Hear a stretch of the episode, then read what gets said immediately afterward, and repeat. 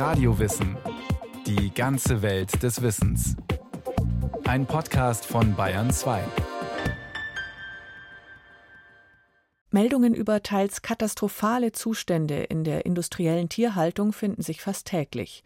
Nutztiere, die in Lkw zusammengepfercht viel zu lange unterwegs sind, Mutterschweine, die sich nicht mal umdrehen können, Mastputen, die sich vor Stress blutig picken und Hochleistungskühe mit dauerentzündetem Euter. Sollte unser Tierschutzgesetz das nicht unterbinden? Ein weißer Körper, blutüberströmt. Fassungslos starrte Pfarrer Christian Adam dann auf die Leiche des Storches, die vor seinen Füßen lag von Schrotkugeln durchlöchert. Es war einer der beiden Störche, die auf dem Turm seiner evangelischen Kirche nisteten, in Mössingen am Rande der Schwäbischen Alb. Der 62-Jährige war so entsetzt über diese Tierquälerei, dass er sich ab diesem Zeitpunkt für Tiere einsetzte. So die überlieferte Geschichte von 1821 über den Beginn der deutschen Tierschutzbewegung.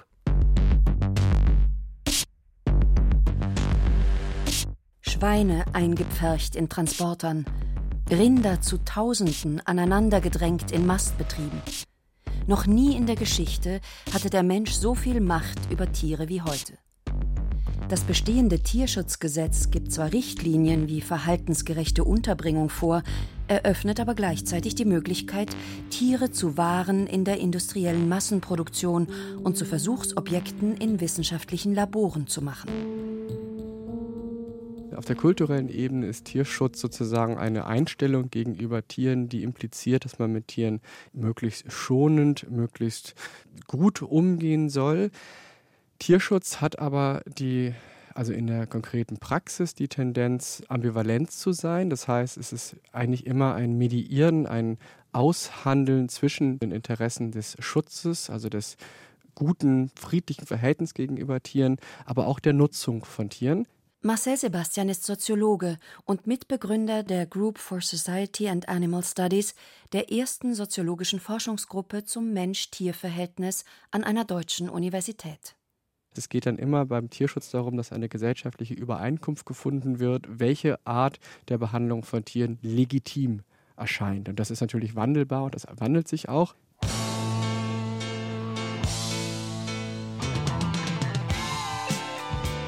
Die Bundesrepublik am Anfang der 1970er Jahre.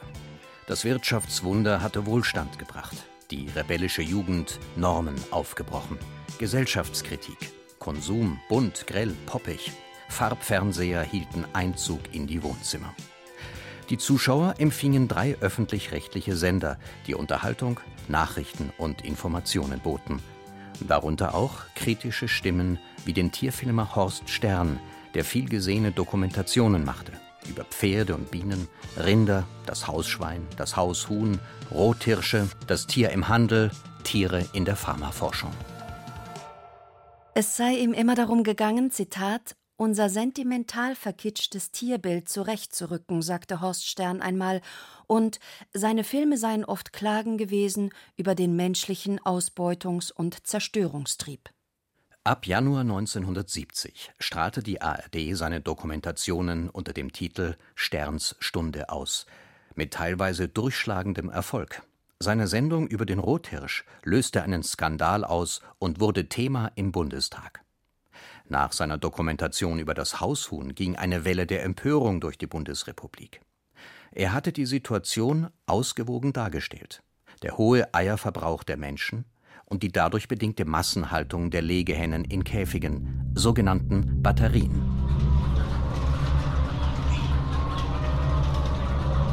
Ausgerissene Federn, blanke Haut, teils verletzt, blutig. Henne an Henne, eingepfercht in Drahtkäfigen, ohne Einstreu, zwei, drei oder mehr Reihen übereinander gestapelt in dämmerigen Hallen. Nicht mal genug Platz, um die Flügel auszustrecken. Panik bei der Fütterung, Gekreisch. Die Hennen stürzen übereinander, picken ihre Käfiggenossen, hacken sie manchmal zu Tode. Als er in die Hühnerbatterien reingegangen sei, so Horst Stern in einem Interview, habe er sich entschieden, Schienen für eine Kamerafahrt legen zu lassen, um diese ungeheuren Massen von Hühnern in den Käfigen zu zeigen. Er habe keine Schnitte machen wollen, so Stern, um den Eindruck zu vermeiden, er habe diese Tiermassen durch Schnitttechnik manipuliert. Deshalb also eine ungeheuer lange Kamerafahrt vorbei an den Käfigen.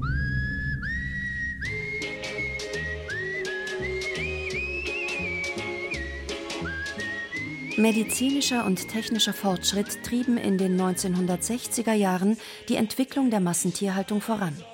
Die Wirtschaft boomte. Nach den mageren Jahren von Kriegs- und Nachkriegszeit lockte der Wohlstand. Fleisch günstig genug auch für Wochentage, Eier ohne Ende. Die Drahtkäfige für Legehennen waren eine der ersten Intensivhaltungsformen, die sich etablierten. Nicht nur Tierschützer protestierten. Ein Großteil der Bevölkerung reagierte mit Empörung, während ihr Fleisch- und Eierkonsum stetig zunahm. Was die ambivalente Beziehung des Menschen zum Tier zeigt, so der Soziologe Marcel Sebastian. Also mit Ambivalenzen ist gemeint, dass wir eben gleichzeitig auf der einen Seite Tiere schützen wollen, Tiere nichts Schlechtes wollen, auf der anderen Seite Tiere aber auch nutzen wollen, sie dafür auch töten und dieses Spannungsfeld eben aushandeln müssen.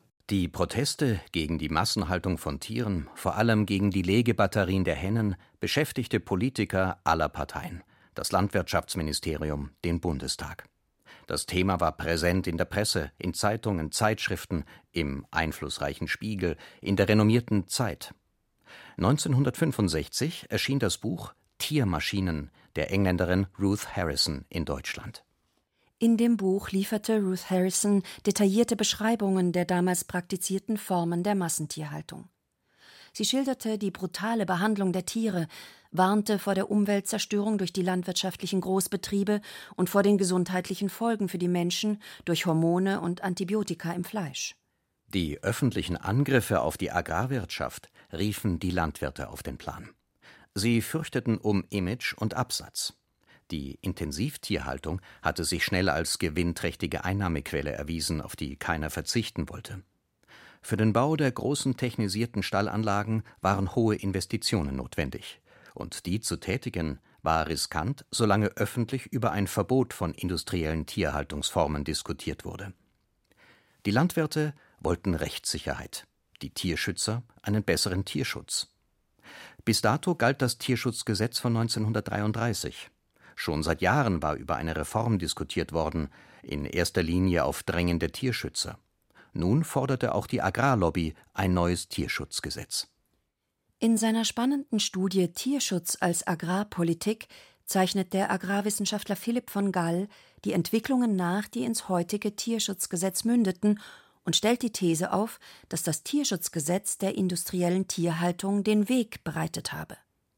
1966 arbeitete eine interparlamentarische Arbeitsgruppe um den CDU-Politiker Dietrich Rollmann einen Gesetzesentwurf aus, um der wachsenden Beunruhigung der Bevölkerung über intensive Haltungsformen entgegenzuwirken.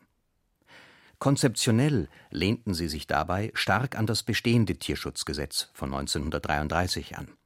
Bezüglich des Umgangs mit Tieren kündigten sie an, neue wissenschaftliche Erkenntnisse aus der Verhaltensforschung la Konrad Lorenz einzubeziehen.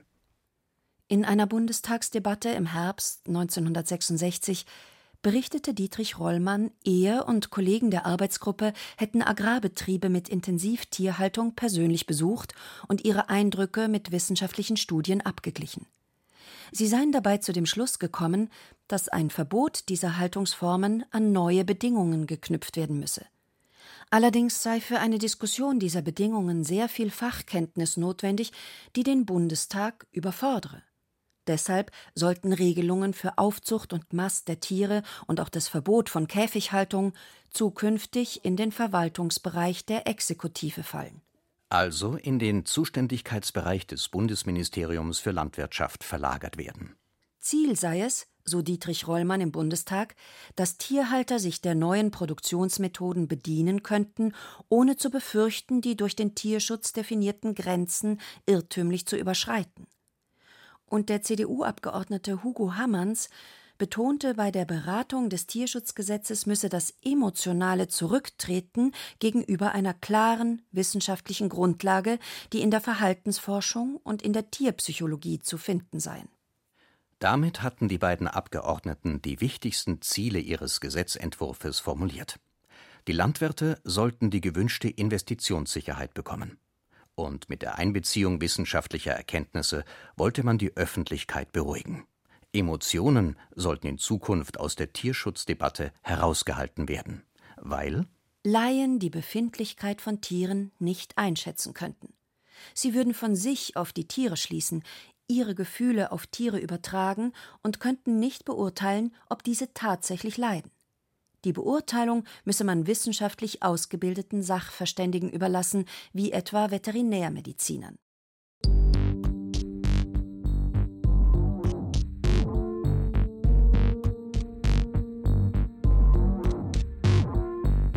Am 1. Oktober 1972 trat das neue Tierschutzgesetz in Kraft. Ein Verwaltungsrecht auf der Grundlage des Entwurfs von 1966 mit allgemeinen Richtlinien für die Nutzung von Tieren wie artgerechte Haltung, angemessene Ernährung, Töten unter Vermeidung von Schmerzen, Tierversuche nur für unerlässliche Zwecke. Im Zuge der geforderten Versachlichung der Tierschutzdebatte bestimmte nun das Bundesministerium für Landwirtschaft mit Hilfe von wissenschaftlichen Sachverständigen die detaillierten Mindestanforderungen für die Tierhaltung. Eine Lösung des moralischen Dilemmas zwischen Tierschutz und rentabler Tiernutzung schien in greifbarer Nähe. Das Gesetz fand breite Zustimmung, nicht nur bei den Landwirten, auch bei Politikern, den Tierschützern, in der Öffentlichkeit. Es wurde als zeitgemäßer und wissenschaftlich fundierter Kompromiss zwischen dem Schutz der Tiere und ihrer Nutzung gesehen. Dazu Marcel Sebastian. Auf der symbolischen Seite ist das 72er Tierschutzgesetz großer Schritt nach vorne. Auf der rechtspraktischen Seite ist es aber eigentlich eine Zementierung all dessen, was wir dann als Massentierhaltung zum Beispiel sehen und mit der industriellen Schlachtung auch assoziieren, dass das alles sozusagen gedeckt ist durch das Tierschutzgesetz und äh, man da also nur noch sozusagen die Ausreißer, die eben nicht Normalfälle, die besonderen Umstände dann äh, kriminalisieren kann über das Tierschutzgesetz. Und diese Grenzfälle sind dann genau das, worüber wir heute viel diskutieren. Das sind dann Fälle, wo der Tierschutz dann klagen kann und sagen kann, hier, da wird das vernünftige Maß sozusagen überschritten das vernünftige Maß. Im ersten Paragraphen des Tierschutzgesetzes ist als Grundsatz festgelegt, dass der Mensch für das Leben und das Wohlbefinden der Tiere verantwortlich sei und dass niemand einem Tier ohne vernünftigen Grund Schmerzen, Leiden oder Schäden zufügen dürfe.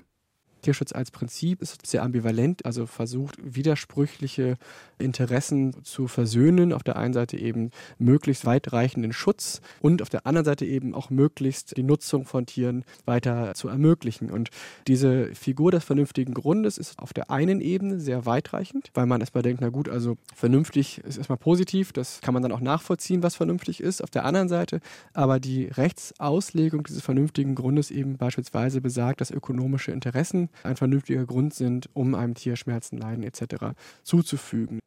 Wirtschaftliche Konkurrenzfähigkeit, wissenschaftlicher Erkenntnisgewinn. Die Formulierung vernünftige Gründe gibt breiten Spielraum für Interpretationen. Das Tierschutzgesetz schützt Tiere nicht davor, Waren in der industriellen Massenproduktion zu werden oder Versuchsobjekte in wissenschaftlichen Laboren. Paragraph 2a des Tierschutzgesetzes ermächtigt das Bundesministerium für Verbraucherschutz, Ernährung und Landwirtschaft, die Details für Tierhaltung festzulegen. Im Auftrag des Ministeriums arbeiten Sachverständige die Mindestanforderungen aus. Tiermediziner, Verhaltenswissenschaftler und akademisch ausgebildete Landwirte bestimmen, welche Mindestanforderungen in der Haltung gelten sollen, etwa wie viel Quadratmeter Lebensraum einem Huhn, Kalb oder Schwein mindestens zusteht, Ausstattung von Fütterungseinrichtungen, Beleuchtung, Stallklima. Diese Mindestanforderungen treten in Form von sogenannten Nutztierhaltungsverordnungen in Kraft für Kälber, Schweine, Kaninchen, Legehennen.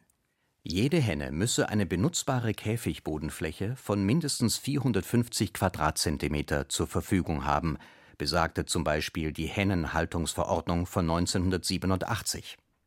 Falls eine Henne mehr als zwei Kilo wiegt, dann mindestens 550 Quadratzentimeter, was etwas weniger ist als die Größe eines DIN A4-Blattes. Jeder Henne stehe mindestens 10 Zentimeter Platz am Futtertrog zu In fensterlosen Stellen dürfe die künstliche Beleuchtung nicht mehr als 16 Stunden am Tag erfolgen. Und so weiter. Wunde Körper, ausgerupfte Federn, Hennen eingepfercht in Drahtkäfige, in mehreren Reihen übereinander gestapelt, in einer stinkenden Halle, die Käfigböden leicht geneigt, damit die Eier abrollen können. Keine Einstreu, keine Bewegungsmöglichkeit, panisch um einen Platz am Futtertrog kämpfend. Sie picken ihre Käfiggenossen, reißen ihnen Federn aus, hacken sie auch manchmal zu Tode. Eindrücklich beschrieb der Spiegel 1998 in dem Artikel die Not des Federviehs, die schlimmen Zustände, unter denen 43 Millionen Hennen in Legebatterien gehalten wurden. Obwohl bereits seit Beginn der 1960er Jahre ein Verbot der Batteriehaltung für Legehennen diskutiert, es 1961 sogar in einen Gesetzentwurf explizit aufgenommen worden war. Jahrzehntelang stand die wissenschaftliche Meinung der sachverständigen Befürworter gegen die wissenschaftliche Meinung der Kritiker, Erst 2010 konnten sich die Kritiker durchsetzen. Fast vier Jahrzehnte nach der Verabschiedung des Tierschutzgesetzes 1972 wurde die Batteriehaltung verboten. Die Batteriehaltung der Hennen verstoße gegen das Tierschutzgesetz, so Wissenschaftler und Tierschützer, das eine verhaltensgerechte Unterbringung fordere. Hennen laufen herum, scharen, picken, baden im Sand, ziehen sich für die Eiablage in einen geschützten Platz zurück. In der bedrückenden Enge der Batteriehaltung seien diese Verhaltensformen nicht möglich.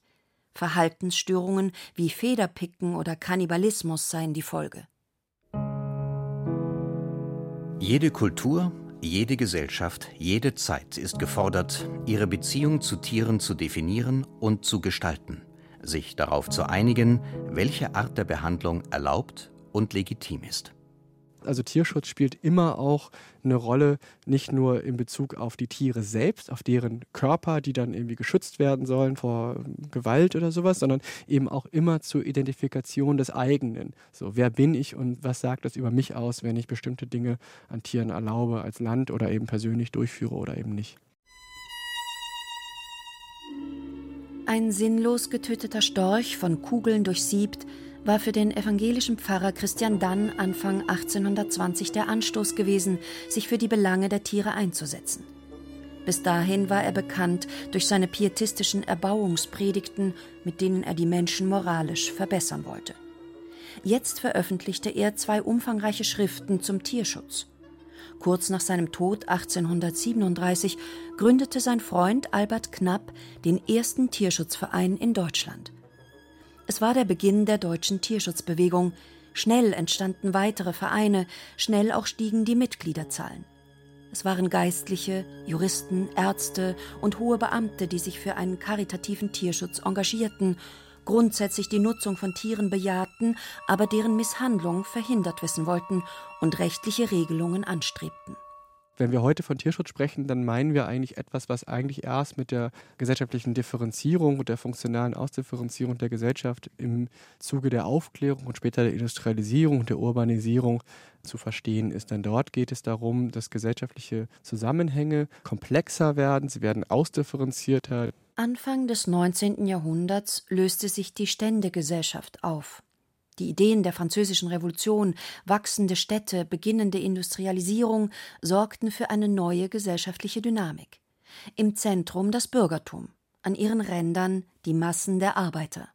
Soziale Bewegungen formierten sich, Arbeiterbewegung, Frauenbewegung, Lebensreformbewegung und auch die Tierschutzbewegung, die sich teils linkspolitischen Kreisen zuwandte und in Anlehnung an die Menschenrechte sich mit Tierrechtsideen beschäftigte, sich zum großen Teil aber nationalistisch und antisemitisch auflud. Angriffspunkt war das jüdische Ritual des Schächtens, des betäubungslosen Schlachtens. 1933 verabschiedeten die Nationalsozialisten das Reichstierschutzgesetz, das sie international als kulturelle Leistung propagierten und auf nationaler Ebene für ihre antisemitische Politik nutzten. Das Tierschutzgesetz von 1972 lehnte sich konzeptionell an seinen Vorgänger an. Hier wie dort geht es um Richtlinien für die Nutzung von Tieren. Hier wie dort fällt dem vernünftigen Grund oder Zweck eine zentrale Stellung zu. Hier wie dort geht es um die Verminderung des Leidens, nicht um das Wohl der Tiere in positivem Sinn. Tierrechtlern ist das zu wenig. Sie fokussieren sich weniger auf Mitleid, sondern stellen die Idee der sozialen Gerechtigkeit in den Mittelpunkt. Das Recht der Menschen, Tiere zu nutzen, müsse in Frage gestellt. Tiere als Subjekte anerkannt werden, die wie Menschen nicht nur Leid und Schmerz, sondern auch Freude und Glück empfinden können. Man müsse ihnen Grundrechte wie körperliche Unversehrtheit, Gleichbehandlung und Freiheit zugestehen. Während Theoretiker versuchten und versuchen, praktikable Definitionen für Tierrechte zu finden, setzen Aktivisten auf Öffentlichkeitsarbeit, Präsenz im Kulturbereich, Aktionen gegen Unternehmen, um eine Änderung der Produktionspraxis und des Konsumverhaltens zu erzwingen, einen Bewusstseinswandel in der Bevölkerung zu erreichen. Dazu Marcel Sebastian und jetzt haben wir seit letzten fünf, sechs, sieben Jahren eine Entwicklung, dass die Tierrechtspositionen so populär werden, also beispielsweise mit der Popularisierung des Veganismus, aber auch mit tierethischen Positionen, die man heute also vermehrt in den Medien und in der Öffentlichkeit eben wahrnimmt und eben die nicht mehr wie noch vor 10, 15 Jahren als spinnerte ähm, Freaks sozusagen wahrgenommen werden, sondern ganz im Gegenteil, sie halt eine legitime Stimme im Diskurs geworden sind, mit der man sich streiten kann, mit der man durchaus anderer Meinung sein kann, aber sie wird ernst genommen.